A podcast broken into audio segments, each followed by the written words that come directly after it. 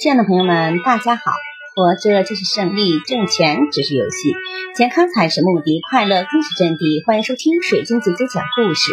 今天的故事名字叫《九纹龙大闹史家庄》。北宋哲宗年间，东京开封府出了一个叫高二的无赖，他游手好闲，唯一的优点就是能踢一脚好球。当地人都叫他高俅。后来，高俅在太尉府做了家丁。一次，他去给端王赵佶送礼，正碰到赵佶在踢球，高俅无意中接住了球。赵佶很欣赏他的球艺，便向王太尉讨了他做贴身侍卫。不久，赵佶即位，高俅被封为殿帅府太尉。上任当天，下属们都来参拜道贺，唯独八十万禁军教头王进因病没有来。高俅大怒，命人把王进抓来臭骂了一顿。多亏众人求情，王进才免遭皮肉之苦。王进认出高俅是当年被父亲痛打过的混混，怕遭报复，同母亲连夜逃出了汴梁城。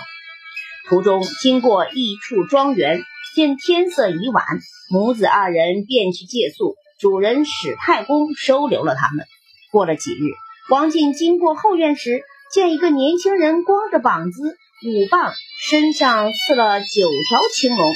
原来这人是太公的儿子九纹龙史进。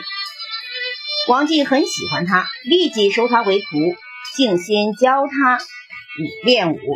不知不觉过了半年，王进将十八般武艺全部传授给了史进。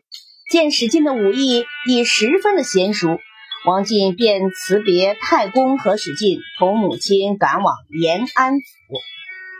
不久，史进听说少华山来了一伙强盗，就宴请村内的庄户，商议一同对付强盗。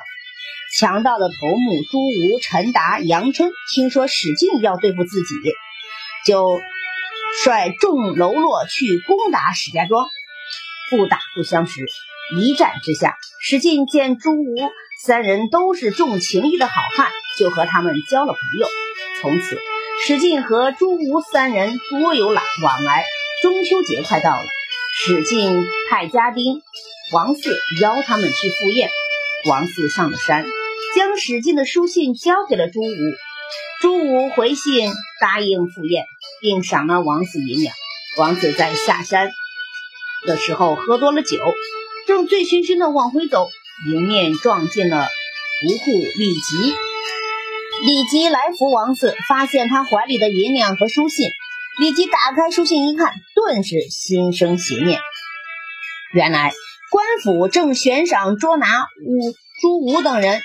立即趁王四醉倒，拿了书信就去报官领赏去了。王四酒醒后见书信丢了，非常的惊慌。他怕史进怪罪，就把这件事瞒了下来。转眼到了中秋节，朱武等人到了史进庄上，史进设宴款待，四人正在后院喝酒，忽然发现外面火光冲天，喊声四起。史进爬到后墙上一看，只见。华阴县县尉领着两个都头和三四百名士兵来了。史进知道消息败露，只好放火烧了宅院，同朱武等人冲出重围，一同上了少华山。感谢收听，再见。